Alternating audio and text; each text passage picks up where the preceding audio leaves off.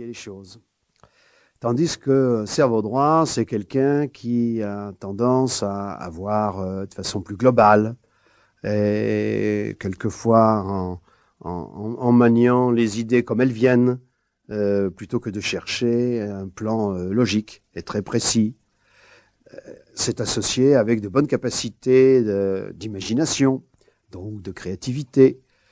Ça donne des personnes qui ont l'esprit d'entreprise, prennent des initiatives, c'est souvent associé avec des goûts artistiques et le goût du contact et, des relations avec euh, les autres. Donc, euh, cerveau gauche, euh, analyse, logique, raisonnement, planification, organisation. Cerveau droit, initiative, imagination, vue globale, relation, esprit artistique, sensibilité, intuition. Qu'est-ce que nous pouvons faire de cette idée-là? Si je prends mon exemple de tout à l'heure, mon patron est quelqu'un de très logique, rationnel, c'est un ingénieur. Et euh, il aime qu'on aborde les problèmes dans l'ordre. Il se trouve que peut-être vous êtes, vous, cerveau droit, et que euh, vous êtes facilement ému en allant le voir, que vous allez vous demander comment vous y prendre, vos idées se bousculent dans la tête. Et si vous mettez tout de suite à l'aise, et qu'on pouvait parler à bâton rompu, ça serait l'idéal. Vous avez peut-être un patron comme ça, et c'est l'idéal. Parlons plutôt du cas où c'est difficile. Vous avez un patron cerveau gauche, et vous, vous êtes cerveau droit. Que faire? Écoutez, c'est très simple. Déjà, une petite recette. Vous prenez une feuille de papier avant d'aller le voir. Et vous faites un peu comme à l'école, où on forme beaucoup au cerveau gauche. Et sur une feuille de papier, vous commencez à dire qu'est-ce que j'ai à lui dire. Alors surtout, commencez pas à écrire 1, 2, 3, 4 en cerveau gauche. Mettez, en bon cerveau droit, toutes les idées qui vous passent par la tête. Allez-y, euh, écrivez n'importe comment, euh, en association d'idées, comme on dit, avec euh, toute l'imagination et la créativité qui est votre richesse. Et laissez aller votre sensibilité, vos intuitions. Et vous remplissez comme ça des feuilles en, disant tout ce que vous avez envie de lui dire. Mais évidemment, il va falloir cuisiner et reprendre tout ce que vous avez fait avec votre cerveau droit, et par un coup de baguette magique, vous allez le transformer en cerveau gauche. Et ce n'est pas difficile.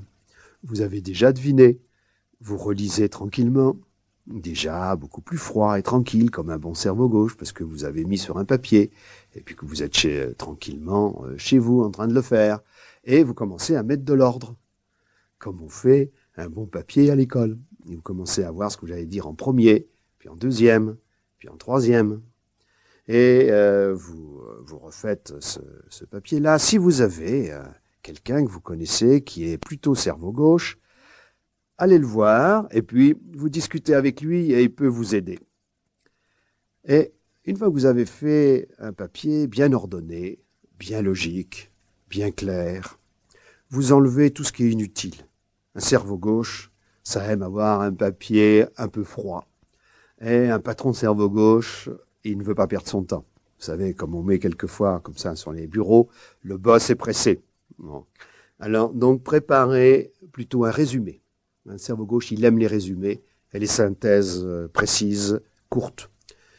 Et puis, une fois que vous avez fait ça, si vous pouvez le taper, euh, et le faire passer à la bureautique, si vous-même vous l'avez, hein, ou vous avez bien une collègue, car un cerveau gauche, il aime que ça soit propre, formalisé, et plus vous pourrez avoir un beau papier bien précis et propre, mieux ça ira.